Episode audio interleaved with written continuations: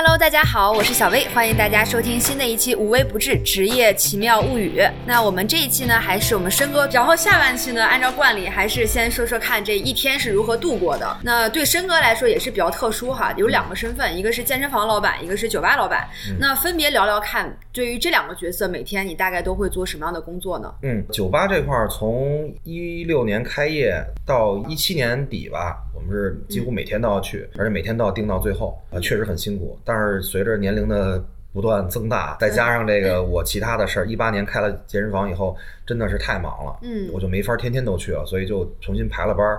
现在就是每周四周五的时候，我会去店里上班，更多的不是一个老板的身份，嗯就是一店员，就是干活儿，因为这个过程是很享受的。所以想在啤酒帮逮着申哥，你们知道什么时候该去了 啊？对对对对对 周四周五的晚上抓紧啊！欢迎大家，欢迎大家。然后除了周四周五呢，其他的时间基本上就是在训练馆这边。呃，但是基本上周四周五上完班儿，周五周六的两天的上午，我确确实实是真起不来，真的。总得给自己放个假。因为你想啊，你看我两点打烊，你就算我下班早点，一点多下班了，我打车到家也得一小时，基本上三点钟能睡觉就不错了，嗯甚至有时候要到四点。呃第二天你再让我八九点钟爬起来，我这一把年纪了，真是也扛不住，扛不住 也。得给自己放个周末，不对能天天干活。对，然后不忙的时候是这样，然后要是真有事儿，你上午比如说场馆这边有事儿，你该来还是得来。所以就是除了周五、周六以外，其他的时间白天我基本都会在场馆会出现，随时也欢迎大家来场馆这边玩玩一玩。喝酒，呃，怎么说呢？就是吃喝固然重要，但是训练也是必不可少。对 对对，哎，所以酒吧那边你每次去都会做什么呀？虽然是这个店员，但是还是管后厨那块儿吗？啊不不不不，我们有啊专门做做饭的啊这个已经雇了小伙子了。专门的了对对对对，嗯我更多的还是在前面，呃，张罗张罗客人。我们嗯其实没有什么明确，不像一个特别大的、特别专业的那种餐厅啊，有前厅的经理，有领班，有服务员，就大家干的事儿都一样，都要点单，都要打酒，都要去收桌子嗯你还多一个啊。陪人聊天啊，对，我还得，对对对对对，我还得陪人聊天，对，呃，这怎么说呢？也不是每个客人都愿意聊天儿啊，嗯这也是当干酒吧一个必备的一个叫这个素质，你要以最快的速度看清这个客人他到底想要什么，他是来适量喝酒的，还是来买醉的？他是来找人宣泄的，还是来找人去？就反正就是，对，你得知道他干嘛。心理学层面的东西。对对对对所以你看，做好一个酒吧老板必备的心理学知识还是要有的。这个真的，这是这是实话。嗯你要是说想混，嗯你无所谓有没有。你要真想好好的把这个事儿当一自己的事儿干，你真的要要要琢磨这个。对而且尤其是咱这酒吧还是靠口碑的嘛，对对对也不是说大肆宣传什么广告啊、走流量的那种。有没有，对对，对。所以这个每个客人都很重要，都是靠口碑一点点积累起来的。没错没错。好呀，那健身房这边呢？你每次过来，健身房其实每天做的事儿就比较怎么没有那么具体了，因为更多的是人员管理，有些时候会，因为我我实话实说，我不是一个特别擅长呃运营和管理的人，我真的不是专业干这个的，我可能从这个创意上、从灵感上有一些东西，但是要落地的执行的时候，确实有一些困难。但是我的员工还都比较 nice，呃，比较配合，还都比较积极，也也也也也也也都是，所以没给我太多的负担。呃，每天也就是来管理盯一盯，然后有时间了就自己也练一练，但是练的极不规律，经常被我们这儿的会员 这个嘲嘲讽。哎呀，申书记我来馆都我在这儿办卡办了两年了，我终于见着你训练了。啊经常有人，其实好多人就说说那个申哥，你现在这身材不行啊，胖了。我说嗨，你开健身房，你居然没时间锻炼，你这不是？呃、他不知道周四周五还去喝酒呢就是就是这个事儿就很很就被误会了嘛。真的，当你要是经营了一一家店的时候，你就会发现训练是多么的困难，就你真的没时间，没时间，对，没有心情。我这我一抬眼就想着我马上要交房租，要发工资了，训练训训训个训个毛练。对，尤其还是管着酒吧那边嘛，对对对而且工作还是挺多的。对，嗯脑子不够用。所以酒吧和健身房，其实很多人都是这种梦寐以求，想开一个酒吧，想开一个健身房。嗯嗯尤其对我来说，我觉得嗯酒吧对我的吸引力很大啊，就可以自己开酒吧，自己想喝酒的时候，随时都可以喝得到。嗯所以，能不能站在你的角度帮我们分析一下，或者说聊聊你的想法，嗯就是运营一家酒吧或者健身房的一个市场现状是什么样子的？还是先说酒吧吧，我觉得酒吧可能更好实现。就是其实，如果现阶段您已经有一个稳定的工作，嗯且有一定的业余时间，且你还爱喝酒、爱聊天儿，且具备这一定的这个，就这么说啊，我说这个一这个资源，要么你特有钱，要么你在专业上有有优势，比如我懂酒，我我认识酒商，我认识经销商，各方面渠道都有。第三个就是我我有大量的客户资源。你这三条三个条件里边，只要你有你有一条，你就可以干啊，就可以开酒吧。有两条，我基本可以告诉你，你肯定不会赔钱。如果三条都有，赶紧开吧，别别想了。你如果三条都有，我觉得你就不用干酒吧了，你干什么都行，啊、又有钱又有关系，然后你又有专业，有又有客人，对这个这个这个是这是实话。因为其实开一个酒吧的成本并不高，如果是你们有一圈朋友经常会聚，然后又又又比较了解酒，你开一个你不图发财，图大家有一个落脚的地儿啊，能那个什么，你又有时间，主要是对，就就可以干。对，我觉得申哥刚才说那三点非常实在哈，嗯确实是有很多人可能之前就没有想过，他嗯只是说，哎，我很喜欢喝酒，脑子一热我就开了，结果发现坚持不了多长时间，对这种人大概率还是比较有钱，他不太考虑这个成本的事儿啊。不考虑后两点，只考虑有没有钱了，对这个。对对对对嗯，那你觉得酒吧这块儿的一个市场运营的情况，或者说这个行业酒吧这个未来的发嗯展，你怎么看呀？首先，酒吧这个东西让人一提，大家的传统想法都是后海啊，什么这种三里屯啊，什么这种。北京这其实我我们那个店更像是一个小酒馆儿，嗯没有那么不能说俗吧，就是很单纯的一个地儿，喝酒聊天儿很很干净。这干净是是是抽象的那个干净啊、嗯啊。运营上呢，这么一直干下去也行，但是会越来越鸡肋，怎么说？就是因为它不挣钱啊。哦，对，因为我们的想法就是不指望这个能挣挣多少钱，但是就想把品质和自己的这个理念保持下去啊就行了。真的要是挣钱的话，肯定就是另一个思路了。对，而且这样的话来的都是熟客嘛。嗯，对，就现在这个店，我们觉得就是，就即便他有一天他真的不挣钱了，只要房东还租给我们，我们还会继续开着。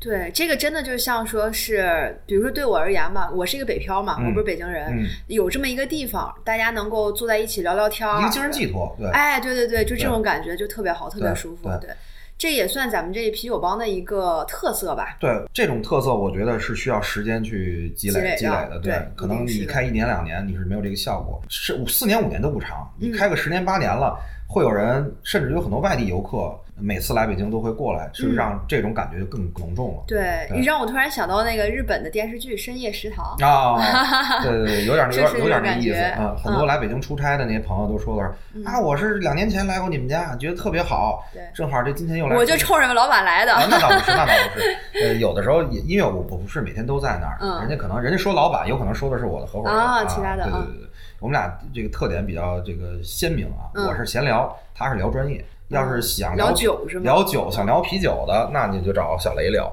想闲聊的，找我聊。除了这之外呢，还有什么其他的？你们有提前想到的，特意的要把这个酒吧打造成这种特色的吗？更多的是走一步看一步。嗯我们当时理念就是：一卖好酒，二不能落入俗套啊，不能太那个功利，不能太商业，就其实就这么几点。啊，我看你们还有周边是吗？衣服呀啊什么的。那都很正常。你开酒吧，你不印个 T 恤、印个帽子什么的？我们现在有帽子、有口罩、有有嗯有 T 恤，但是做的都不是特别的，就没有那么认真去干这件事。实话实说。这个文化周边产品。呃对对对，这肯定是要有，因为我们 logo 设计的是非常好看。哎，对对对，我想强调一下你们那个 logo，其实那衣服也不错，嗯只有到酒吧能买到吗？呃理论上是这样的。哦，对因为限量版的还是？我们今年还没做呢，今年还会再做新的，啊，每年一个，每年都会换一个版，换一版本。这个还挺有意思的。哎好呀，那酒吧差不多。对酒吧，其实嗯我还想就多说一句，刚才也说到这儿了，有很多人都有一个开酒吧的梦想。对啊，因为人人不是说嘛，说一个男人一辈子要干的要干的三件事儿。是开一个酒吧，呃，组一次乐队，玩一次乐队，然后有一辆哈雷摩托啊。这你三是都满足哦，了，没有没有，我现在 前两个肯定满足。我现在没有没没有摩托啊，没有摩托啊。就是如果真的是有想法干的话，我觉得你们可以试试。就是这个听众们啊，可以试试。有任何关于开酒吧的要了解的，都可以问我。不管是你选址、开发、嗯设计嗯，还有经营，任何东西都可以随时找我聊。我特别愿意分享给给别人。我希望的是。有意思的人开了一个有意思的地儿，你挣不挣钱那是你的事儿啊。我是说，你把这个 就是你你心愿满足了，我开这个酒吧，你要能恰好开了这么一个讨人喜欢的地儿，能帮到别人，能给别人提供一个宣泄这个这个场所，提供一个分享快乐场所，这是积德的。对我觉得这事儿特别好，因为嗯有这么一个插曲，就是当时我们有一个好朋友，你跟我那合伙人也认识，来我店里刚开业的时候来我店里喝了顿酒，简单聊聊，然后这人就没联系了。就好长时间没联系。嗯结果过了大概半年多一年多时间，知道他那个抑郁症就走了。我其实就特别那个事儿堵了我好长时间，嗯就是他来的时候那种表现完全没有表现出来他有他有这个症状，嗯就是特别后悔。我说当时他要跟我说这个事儿，我可能就好好再跟他多多聊一聊，但是可能也就没有不会让他走窄了。嗯所以我就说，如果你有说远了一点就是你有兴趣想开一个酒吧，且你开酒吧的目的不是为了赚钱，嗯那我觉得你可以开一个试试，在你精力和精力都允许的情况下，经济实力和这个精力都允许的情况下，开一个可以试试。可能有的时候，虽然目的一开始的这个初心吧，不一定是冲着说赚大钱去的，嗯可能就像你说的，有一个精神寄托的地方，大家可以来这儿喝酒的一个乌托邦。那随之而来，可能这个自然而然钱也就赚到了。呃，对我一直都是这个理念，就是这个事儿，你可能开始不是为了挣钱，但嗯你很用心去做，那他他为什么不挣钱呢？对吧？你肯定是好地儿，他人会越来越多，人多了你自然就挣钱。当然要考虑的不是挣钱的问题，是怎么能好好经营下去的。哎，对对对对对对，这不能想岔劈了。对对对对对 对，所以就是有条件啊、有精力，赔得起，耐得住寂寞的，哎，真的可以开。还还是得有个心理准备的啊。对对对对对要开个店，要开个店，有意思，很有意思嗯啊。呃，那健身房这边呢，健身房这边，其实我个人就不太建议大家那个去，随随便便就开了是对，吧？因为 是一个典型是一个重资产的投入，对，这个很伤财。再有一个呢，就是如果您也是我这种理念，不愿意把销售做的特别的功利的那种，我还是不建议您您开了，因为嗯我现在还是在一个探路的阶段。嗯如果我哪天成功了，那我再建议大家干这个事儿，因为这个东西是需要大环境的慢慢慢慢的培养的。就是我理想中状态，就是我的馆，消费者就训练者一说起来，哦，哈德尔是一个特别专业，然后特别有人情味儿，嗯又没有销售。不影响我训练心情的这么一个地儿。对于从业者，对于教练来说，哦，哈勒是一个不给我销售压力，只让我专注训练和教学的这么一个地儿，这就完美了。嗯，就是从消费者到从业者都对我这儿有一个特别好的认可，那我相信市场也不会太亏待我，但是现在还在这条路上努力的爬行。对，才两年，对对，慢慢来，慢慢来，慢慢来。对，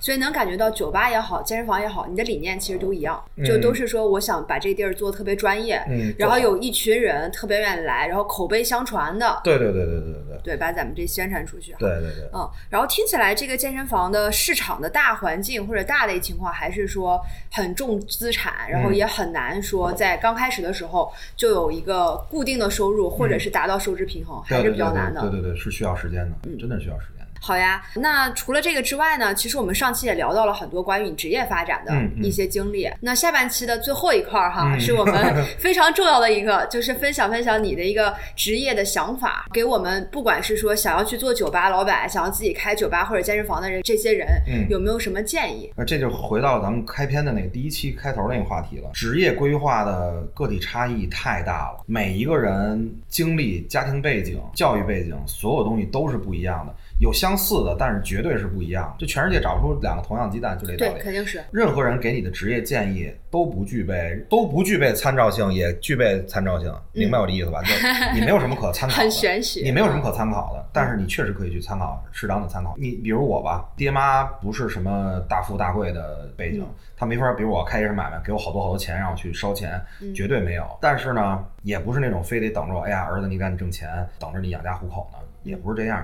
所以说呢，我还是很幸运的啊，而且他们也都比较健康，然后包括我自己身体也还挺好，嗯没有那么多其他的顾虑，我才有条件干了这么多别人想干的事儿。对，折腾了这么多不同的职业，所以呢，那些比如说疲于生计来这个努力工作的那些人呢，你们不要觉得遗憾。就我们这种人的生活也没有你们看着的那么好。那外人看起来很精彩呀。对，就嗯都是那样，你看着看上去很美，但是光看贼吃肉了。对，那咱挨打时候呢，就是是我要跟大家说的就是，按照自己想的路走，做自己该做的事儿就行了，不要羡慕别人。但是话说回来，你如果能早早的在你大学刚毕业，或者说在你最关键的职业选择的节点的时候，你能知道自己想要什么，能把这事儿想清楚了，你会少走很多弯路。对，其实申哥刚才说的这几点哈，我有几个想要补充的。嗯第一个就是刚开始说的很玄学的那个问题，嗯然后一方面说不具有参考性，一方面又可以参考。我觉得不具有参考性，是因为每个人的背景不一样。对你不管是你的生活背景呀、你家庭背景呀什么的都不一样，所以不可能是完完全全的按照别人的路去复制。对，然后具备参考性是什么意思呢？就是我开这个电台的初心，其实也是为了让大家知道，并不是所有的职业都是你看上去的那么美、那么的的光鲜亮丽。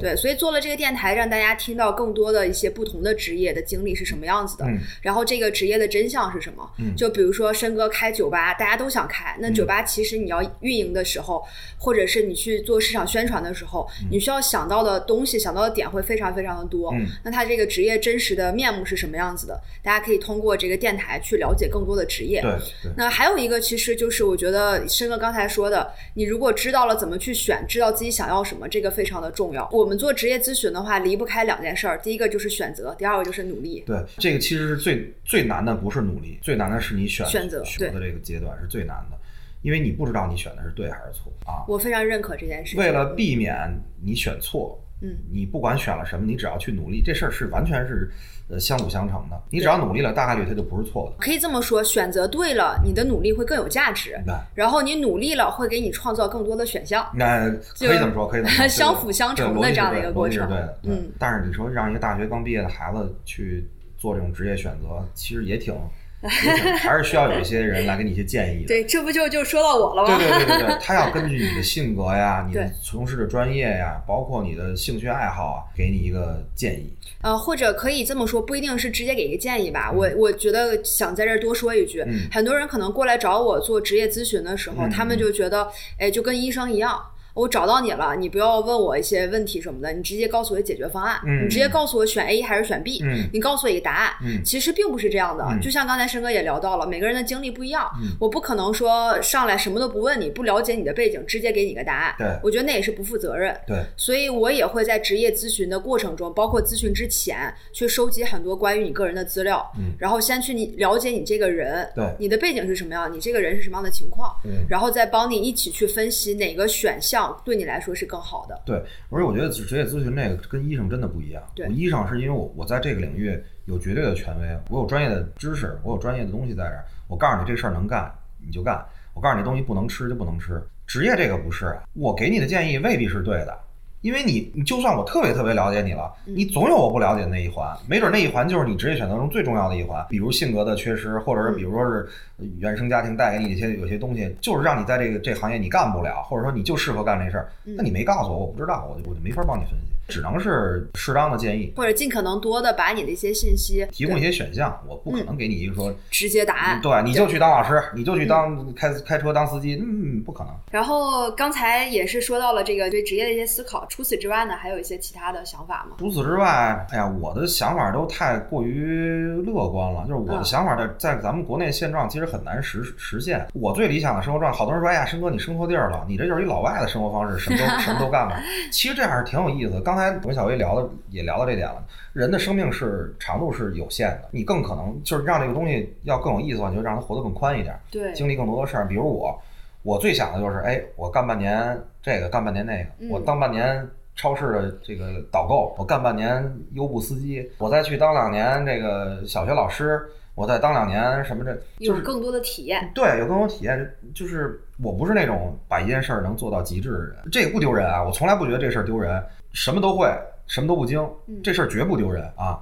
但是那些把一件事儿做到极致的人是值得值得佩服的啊。我们这两种人都都挺好，所以你也就是所有在做这个职业规划的时候，你也不用考虑别人的这个舆论和这种这种非议吧。嗯，说干这个事儿就卑微了，干这个事儿就不那什么了。这职业就不行，主要还是看嗯你自己的条件。对，比如说现在我要干的这个事儿，收入少，你能不能活得下去？如果活不下去，不好意思，这条路你就别走。嗯，而如果说现在我选择我选择这个这个事儿，挣的特别多啊，什么什么只能有一个跳动，对吧？你要觉得说我这个心脏有劲儿，能能跳得下去，那你就去走这条路。你挣的又多，挑战又又大，对吧？你身体你还能扛得住，那你就去。每个人的条件不一样，只有你自己最了解。我身边有好多这种 IT 行业的，真的是快死了都，天天加班，就那种状态。九九六零零七，但是呢，人家也乐在其中。我乐累归累，我该吃吃，该喝喝，对赚得多，赚得多。对我老老想着我干到二干二十年退休，其实我希望他们都能干到二十年，且能退休。看着他们太辛苦了，就大家彼此都都看对方很辛苦。对，这个价值观不一样，可能他们看你觉得还挺乐呵的，每天可以做自己喜欢的事情，对挺羡慕你的。对。嗯，然后咱可能也羡慕人家，有的时候觉得呀，虽然这个时间挺长的，但是赚的多。啊，对，而且发工资和领工资是截然不同的两两种状态。我觉得大家有机会呃自己创业给员工发工资这个事儿，你会有一个深切的体验。你当员工的时候，每个月盼着五号、十五号或者是月底；当老板的时候，你最最讨厌的就是每个月的月初，然后十三四号，然后这种感觉真是啊。对对对，很理解，换位思考一下就会发现。嗯，所以从职业的这种规划上，我没什么太多给大家建议，就是想想尽一切办法了解到自己想要什么。你是要钱，你还是要充实？你还是要自我价值体现，想清楚就好。自己的一个价值观，别后悔。期待。那你现在做了这几年时间，健身房也好，酒吧也好，后悔过吗？呃，我我说实话，真没后悔。但是里边有一些决策，有一些细节确实后悔了，但是没用，这都是经验，就是以后尽量避免就完了，很正常。好呀，那我们下半期节目的最后也是再给我们介绍一下你的酒吧和你的健身房。好，下面是硬广时间，如果不喜的话可以直接跳过。啊，我的酒吧在北京市西城区旧鼓楼大街九十一号啤酒帮 Beer Guys。每天的营业时间是下午的六点到次日凌晨两点。我们有十六款生啤，然后还有十几几十款的瓶啤，呃，等着大家。也是有餐，可以一边吃一边喝一边聊。啊，这是我的酒吧。然后申哥是周四周五在。对，不不不不，我希望大家有时间的时候随时可以去。然后我的那个 partner 他也也很有意思。呃，喜欢酿酒，然后喜欢射箭，也是一个非常厉害的吉他手。哇！啊，这就是也是非常有故事的人啊。啊，看样子就能，你到了，你到那儿一看就能看出来，也是个很有故事的人。只不过他比较不愿意跟陌生人聊天。如果能成功的打开他的心扉，我相信你也会有巨大的收获。这个是这个是我酒吧，我都很想赶紧去认识一下另外一个可以可以，下下一个下一个你可以去跟他聊聊，你会得到就是其他的一些有意思的素材。好呀好呀。然后关于健身房呢，我们健身房的地址是北京市朝阳区广渠路一号。创一九五八园区四杠十一栋 Hadler 综合训练中心，我们是一家有一千六百平室内室外楼上楼下训练空间的综合训练馆。记住，我们不是商业健身房，不是 CrossFit Box，是一个综合训练中心。在这儿，我们提供更多更专业的训练条件给大家吧。不管您是从事什么样的运动，足篮排、乒乓台，什么您都在这儿都能练，都可以练。嗯，好，鼓个掌，谢谢 谢谢大家。然后还有一点就是，我其实是一干装修的。如果您有装修方面的一些问题，不管是工装还是家装，也都可以来找我。让不让我干没关系，我都可以给您一些建议。嗯啊，记住啊，不管是工装还是家装都可以。哎，酒吧是你装的吗？酒吧也是我装。酒吧也是你装的？对对对。啊，那太好了，直接在在我们那公众号看图片就知道了。对，北京其实有几家朋友的店都是我给他们装的。嗯，那我装就有一点好，就是基本上不收设计费，就是设计就是一个画图的钱。呃，基本上那些点子、理念什么的都是免费提供给大家。哇，良心设计师。对，包括健身房也是，有很多工作室他们找我来装，我也会给他们一些就是专业的建议，比如说功能区的划分啊、器材的配置、选配啊什么的。嗯，这些东西你让你又得懂设计，懂点设计，你还得懂训练。确实，酒吧其实也是，又得懂设计，也得知道这些东西专业的东西放在哪。需要就是我们这种什么都懂点，什么都不精的。所以听了节目的小伙伴们，如果想开酒吧也好，开健身房也好，对，找申哥，对对对对，出谋划策还带设计，对对对，没错没错，我特别乐于助人。好嘞，行，那我们这期就先到这儿，谢谢申哥。好，谢谢大家，谢谢大家，哎，拜拜。